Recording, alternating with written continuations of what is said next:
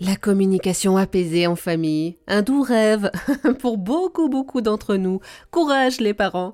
Pour nous conseiller, avec nous, Anne-Catherine Sabas, psychanalyste, psychopraticienne et formatrice en communication et gestion de conflits. Elle est l'autrice du précieux livre Une famille enfin paisible, sortir du cycle des conflits, paru aux éditions du Rocher. Bonjour Anne-Catherine. Bonjour.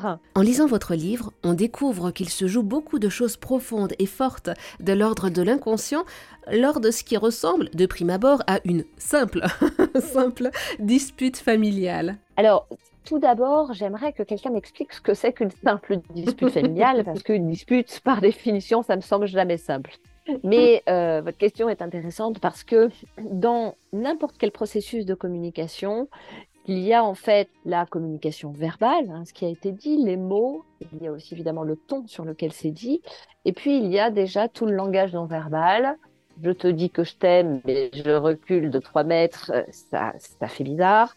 Toutes ces intonations, tous ces gestes, tous ces euh, mouvements d'humeur qui peuvent montrer à l'autre qu'on n'est pas dans une volonté de faire la paix autant que ce qu'on pourrait dire. Et puis, il y a, de manière évidemment bien plus générale, même si tout ce que je viens de dire en fait partie.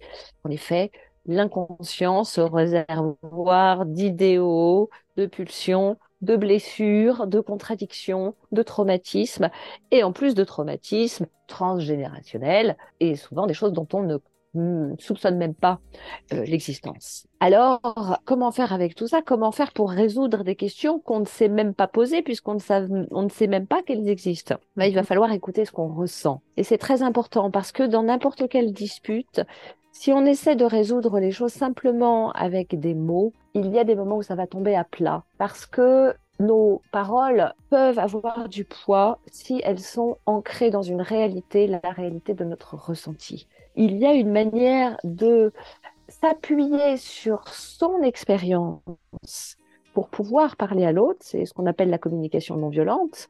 Au lieu de dire à l'autre, décidément, tu comprends rien, tu es vraiment qu'un imbécile, on peut lui dire, j'ai l'impression que euh, je n'ai peut-être je ne me suis pas bien exprimée, mais tu n'as pas compris ce que je voulais te dire. Je vais essayer de te le dire autrement. Hein. C'est la même chose, on dit, mais pas de la même façon et le résultat va évidemment pas être le même. Donc s'appuyer sur son ressenti. Qu'est-ce que je ressens quand il y a une dispute? À quoi ça me renvoie? Et là, évidemment, on revient sur la question du travail personnel qu'on doit faire sur soi en tant que parent, évidemment, parce que nos enfants nous poussent à cela, parce que nous devons comprendre pourquoi quand notre enfant réagit de telle ou telle façon, ça va nous faire réagir de manière démesurée. À quoi ça nous renvoie? À ce que nous avons vécu nous, à ce que nous avons juré que nous ne ferions jamais parce que nos parents l'ont fait et ça n'a pas fonctionné avec nous, à des peurs, à une certaine vision de l'autorité que nous devrions avoir et qui est malmenée, etc., etc. Et tout ça, c'est évidemment les questions qui euh, demeurent dans notre inconscient et qu'il faut essayer de mettre à nu hein, pour comprendre qu'est-ce qui se joue dans les disputes, pourquoi ça nous met dans un tel état. Parce que finalement, un enfant a le droit de ne pas être d'accord avec nous. Il a le droit de décider de mettre euh, son avenir scolaire en péril parce qu'il ne rend pas des devoirs.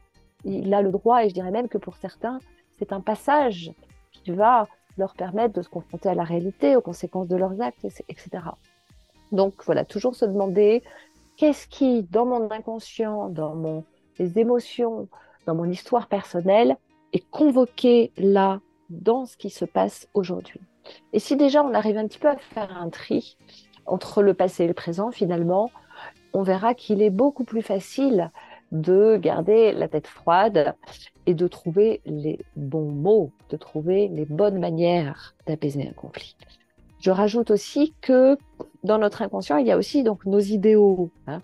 Nos idéaux, c'est cette famille idéale dont nous parlons, dont nous rêvons, et souvent, le conflit vient du fait que nous avons rêvé quelque chose et l'autre est différent. Et quelque part, nous ne lui pardonnons pas. Nous voulions qu'il soit bon en maths et il est bon en français. Nous voulions qu'il soit calme et c'est une pile électrique, etc. On pourrait multiplier les exemples à l'infini. C'est valable aussi dans toutes les relations.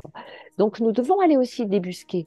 Qu'est-ce qui, dans cette réalité de mon enfant, de mon conjoint, de mon parent, vient rentrer en conflit avec mon idéal.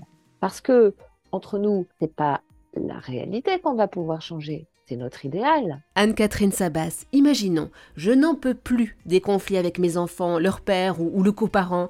Là, je suis vraiment fatiguée d'avoir toujours, toujours le mauvais rôle. Comment faire? Quels sont vos outils pour retrouver une communication apaisée? Alors, je crois que mon premier outil, c'est d'accepter que ça n'est pas toujours possible. Je ne Ah. connais pas de famille qui fonctionne sur un long terme, qui fonctionne harmonieusement, qui n'a pas à certains moments des, coups excusez-moi l'expression, des coups de gueule, des portes qui claquent, et puis des moments de frottement, parce que chacun doit apprendre à communiquer avec l'autre, chacun doit aussi apprendre à exprimer ses émotions de la bonne façon, et il est assez rare qu'on le fasse spontanément, de manière parfaite. Donc il y a des petits tâtonnements. Après, ce qui est important, c'est de ne pas rester trop longtemps sur un conflit. C'est-à-dire que tout ce qui, à un moment donné, nous a échappé comme parole, ou tous ces moments où, où deux réalités différentes s'affrontent, hein, la petite fille de 5 ans qui veut absolument mettre ses sandales alors qu'il pleut dehors à verse, et le parent qui sait bien que euh, c'est pas une bonne idée parce que déjà les chaussures vont être fichues, mais en plus elles risquent d'attraper froid. Donc c'est deux réalités qui s'affrontent et il y a des moments où, où la friction est inévitable. Ce qui est important, c'est de pouvoir revenir dessus après. C'est-à-dire se dire que on a toujours le moyen a posteriori d'aller une fois que déjà les émotions sont un petit peu euh, calmées, hein, parce que quand quelqu'un est déchaîné parce qu'il est en colère, c'est pas le moment d'aller lui parler. On attend que ça se calme et après on va débriefer, on va comprendre, on va dire tu sais, euh, mon intention c'était pas de te blesser, c'est la phrase magique. Et c'est beaucoup plus facile à dire que pardon. Hein. Mon intention c'était pas de te blesser, mais je pensais quand même que ça serait mieux que tu abîmes pas tes, jolies chaussures que tu aimes tant. Hein. Et la plupart du temps, à froid, l'enfant va être d'accord. On n'est pas obligé de tout résoudre sur le moment. Et si nous réussissons à comprendre que chaque fois qu'il y a une situation de conflit, quelque chose d'une peur en nous est activé, en fait, nous avons peur de perdre la relation.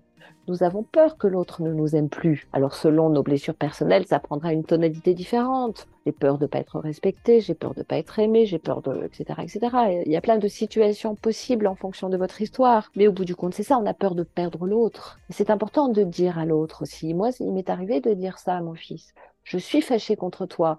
Et tout à l'heure, on s'est disputé, c'était pas agréable. Et moi, je suis très triste, mais je t'aime. C'est de sentir que même si sur le moment, l'autre nous sort par les yeux, on aurait envie de pouvoir l'expédier en vacances sur la planète Mars pendant quelques temps, le temps de retrouver notre calme, on l'aime. Et si on ne l'aimait pas, ça nous ferait pas autant d'effet. À Erzan Radio, on aime cette explication. Merci beaucoup, Anne-Catherine Sabas.